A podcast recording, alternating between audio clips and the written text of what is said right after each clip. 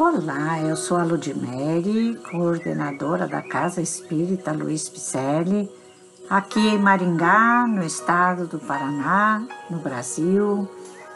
E estamos fazendo a leitura do livro Renovando Atitudes, que constam mensagens ditadas pelo Espírito Hamed ao médium Francisco do Espírito Santo Neto. O episódio de hoje intitula-se Ligar-se a Deus. Esta obra recolhe trechos de algumas mensagens do Evangelho segundo o Espiritismo. E Hamed tece comentários na esperança de que nós possamos renovar as nossas atitudes sob a inspiração de nosso Senhor Jesus Cristo. Então, Hamed faz a sua reflexão do capítulo 28, item 1, que diz: a forma não é nada, o pensamento é tudo. Orai cada um segundo as vossas convicções e o modo que mais vos toca. Um bom pensamento vale mais que numerosas palavras estranhas ao coração. Diz Hamed. No passado buscávamos Deus entre os holocaustos oferendas, incensos, cultos e cantos. Era necessária uma representação semimaterial apropriada ao nosso estado de adiantamento e à nossa capacidade de entendimento espiritual. Desde os velhos tempos do monoteísmo, do grande Amenhotep IV ou Akhenaton e o do iluminado Moisés, até as numerosas e antigas religiões politeístas, como a dos hindus, egípcios, babilônios, germanos, gregos e romanos, a criatura humana atravessou uma longa fase de amadurecimento espiritual.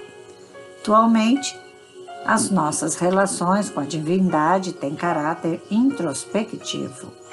Se antes a nossa busca se concretizava na exterioridade das coisas Hoje, porém, as fazemos em espírito e em verdade, ou seja, na essência, no imo de nós mesmos.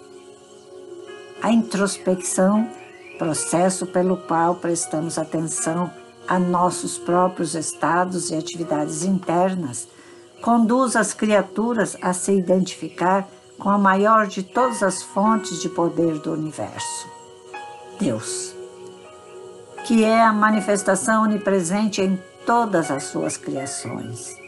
Voltar-se para dentro de si mesmo talvez não seja uma atitude constante, espontânea e natural na maioria dos seres humanos, por possuírem o hábito de ocupar mais seus sentidos com as impressões externas do que com as realidades interiores das coisas. Muitos indivíduos vivem dentro de um círculo vicioso na ânsia desmedida de estímulos aparentes, mantendo-se constantemente ocupados com as impressões de fora e nutrindo-se energicamente só desses estímulos físicos. Contudo, não podemos ignorar ou desvalorizar as fases evolutivas do homem, pois viver para fora é ainda uma necessidade existencial de muitos na atualidade. E é dessa forma que farão pontes ou conexões entre o mundo interno e o externo, entendendo gradativamente que a vida exterior é um reflexo da vida interior. A busca às fontes de crescimento e renovação espiritual inicia-se vivendo para fora e aos poucos tomando consciência da vida em si mesmo. Portanto, tudo está perfeito na criação universal. Viver exteriormente não exclui viver interiormente. São etapas interligadas de um longo processo de aprendizagem evolucional. Perceber, no entanto, a verdadeira realidade do mundo que nos rodeia é fator imprescindível para vivermos bem na intimidade de nós mesmos.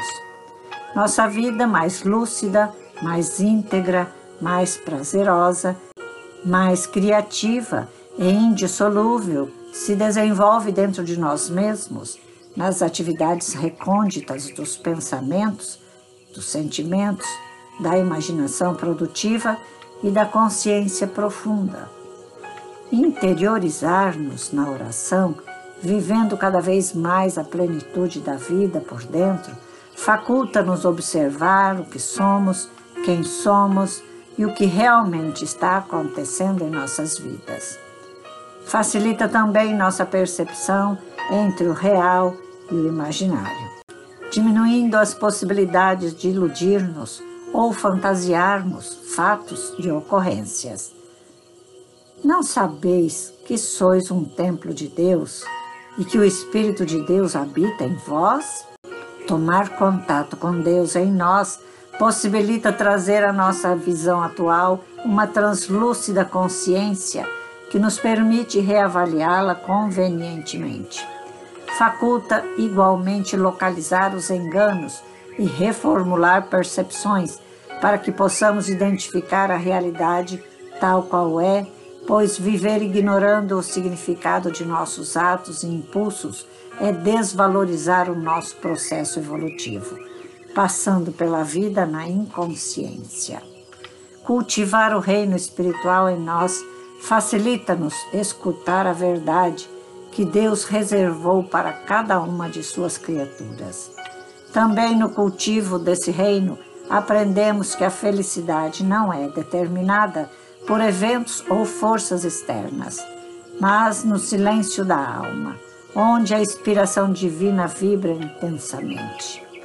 Paulo de Tarso escreve aos Efésios: Que ele ilumine os olhos dos vossos corações, para saberdes qual é a diferença que o seu chamado encerra. Buscar a Deus com os olhos do coração, na expressão paulina, é reconhecer que somente olhando para dentro de nós mesmos descobrindo o que Deus escreveu em todos os corações, é que conseguiremos alcançar a plenitude da vida abundante. E entregarmos-nos a partir daí a sua orientação e sabedoria, sem restringir-nos a resultados esperados. Essa a forma mais consciente de orar. O mais alto sistema de intercâmbio com a vida em nós e fora de nós é a oração. Então, escutar a Deus no âmago da própria alma. Grandes bênçãos, não é?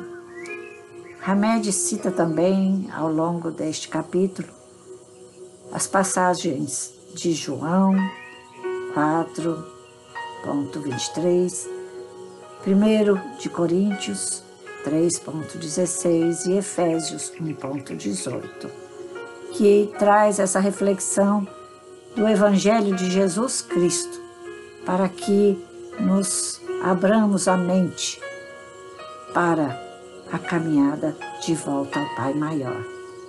Vamos nos unir, meu amigo, minha amiga. Vamos nos unir em pensamento, em oração para o Espírito que nós somos, para que possamos nós mesmos restringir em nós e extirpando eh, de nós, dos nossos pensamentos e do nosso ato, do dia a dia, todas as egolatrias que nos prendem a este plano. A nossa vida em abundância é com Jesus. Então, vamos nos ligar a Ele, vamos estudar sobre Ele, vamos estudar, estudar Vamos estudar a doutrina espírita que traz as passagens de Jesus explicada pelos bons espíritos que nos regem os bons caminhos. Vamos nos unir. Acesse nosso site para nos encontrar www.celpifempicele.com.br Venha somar conosco, venha estudar conosco venha caminhar conosco. Te desejo um grande abraço e muita paz.